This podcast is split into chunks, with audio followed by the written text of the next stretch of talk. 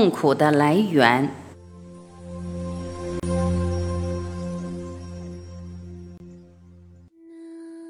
因为这个题目太重要，我想用另外一个角度再强调一次：我们一生的痛苦都是从念头跟情绪带来的萎缩所产生的。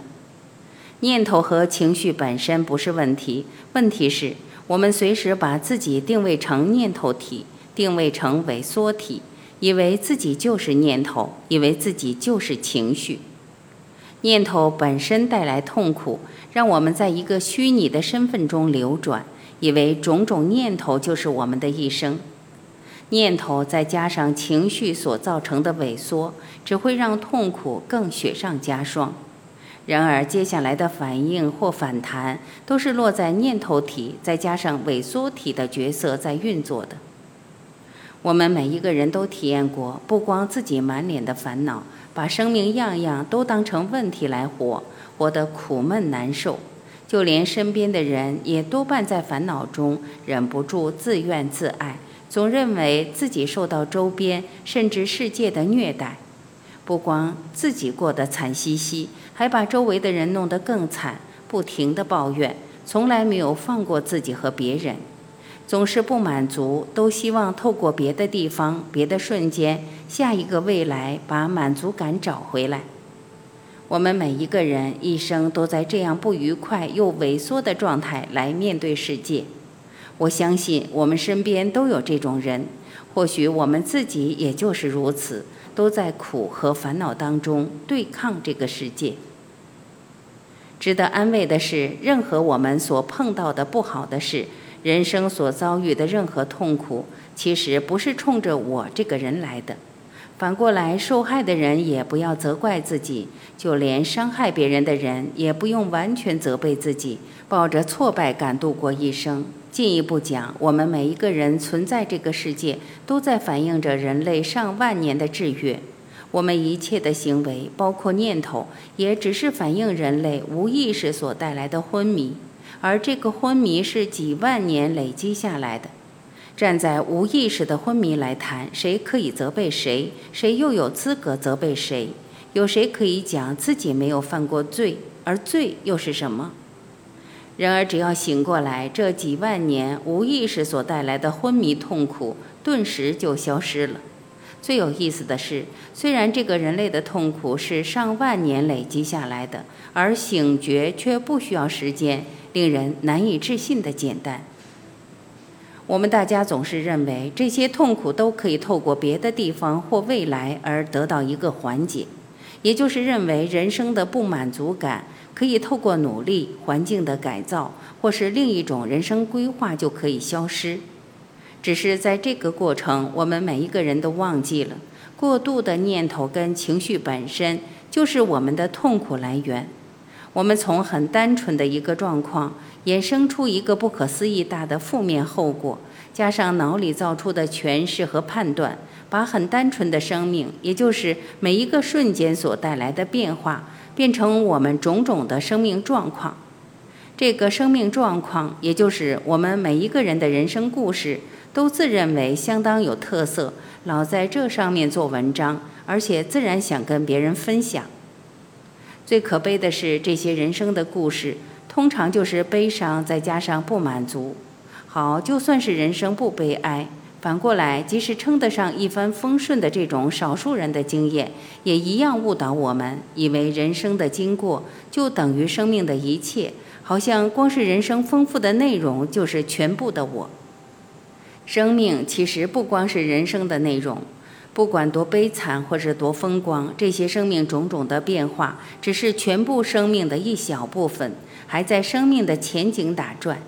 生命的背景，也就是念头和情绪所从生的因地，才是生命很重要的一部分。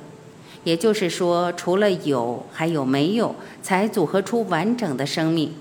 不幸的是，我们的一生都落在有的形象世界，忽略掉了一个更大的境界。这是我透过这本书想带出来的，因为生命和生命的故事已经混淆了，我们的焦点放错了，随时把注意力放在念头和情绪的世界，也就是把人生故事的内容当作生命，因为我们把生命的身份投入生命的故事，才会让念头再加上情绪的扩大，甚至反弹，造出一个萎缩体来代表真正的我，反而把真正的生命盖住了。不要小看念头和萎缩体，它们就好像是真的，我们每个人都离不开，都没办法分离。要解脱，要从这个念头和萎缩体解开，我们通常都认为需要时间。我相信每一个人都有一些很特别的经历，让我们一生不忘。有些人是从爱情中得到一个过去没有经历过的经验，尤其是初恋；还有人是在跳伞、潜水、登山等冒险活动受到刺激，觉得特别新鲜，终身难忘。仔细看这些经验的共同点，都是一个无私的状况。在那个时点，我们自然失掉时空的观念，清楚地体验当下，而没有再加上一个念头或情绪来加油添醋。其实，我们每一个人都有一个单纯的意识，它是最直接，不受任何条件的约束，它本身就是。接下来，我们脑一开始运作，就把过去的记忆、未来的投射跟中间的衔接，把接下来的反应给制约了。于是就会进一步有个结论：啊，这个经验很好，或是刚刚这段话让我好感动啊。去评价这个经验的质量很好、很美、很刺激、很新鲜。有趣的是，这些经验可以说是在第一瞬间。在一个没有任何念头的状况下得到的，但是我们仍然完全可以运作，就算是面临生命的威胁，还是可以做一个相对的调试。比如说，在山上突然遇见一条蛇，或是看到身边的孩子受到生命威胁，我们都会直接反应，而且这直接反应跟生存完全接轨。该反应的，我们都可以做到，完全不需要思考，更不需要念头和情绪来主导。这种清醒的状况，我们每一个人都体验过，也就是意识醒觉的一部分。所以，从某一个层面来说，醒觉就是把自己找回来，把最单纯、最原初的那个意识找回来。只要看到这些原理，甚至可以观察到这一反应发生的流程，就已经可以把人生的困扰解开一半了。所以古人会强调“看清就是解脱”一样的意思，会让我们发现我们一生都被自己的头脑跟情绪绑住，从来没有离开过他们的范围。借古人的解释，再进一步讲，解脱就是从脑落到心。也就是从念头转到心的智慧，而心的智慧不是靠念头或语言可以描述出来的，它其实是更大的聪明，我们称之为智慧。我记得我在真元一也花相当多的篇幅来说明，心的智慧是远远超过脑，是任何脑的境界所无法比拟的。当然，我在这里所提到的心，指称的是一个超越思考而无思无想、无限大的状态。它是还没有念头前就已经存在。怎么回到心？怎么落在心？是我们在这本书想进一步说明、分享的。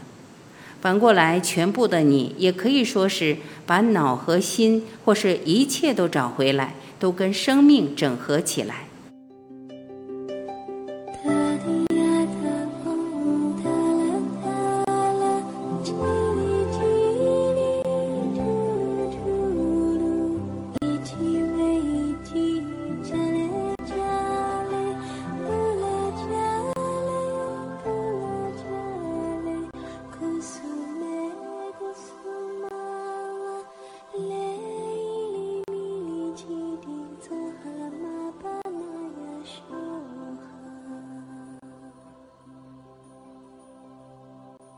感谢聆听，我是晚琪，再会。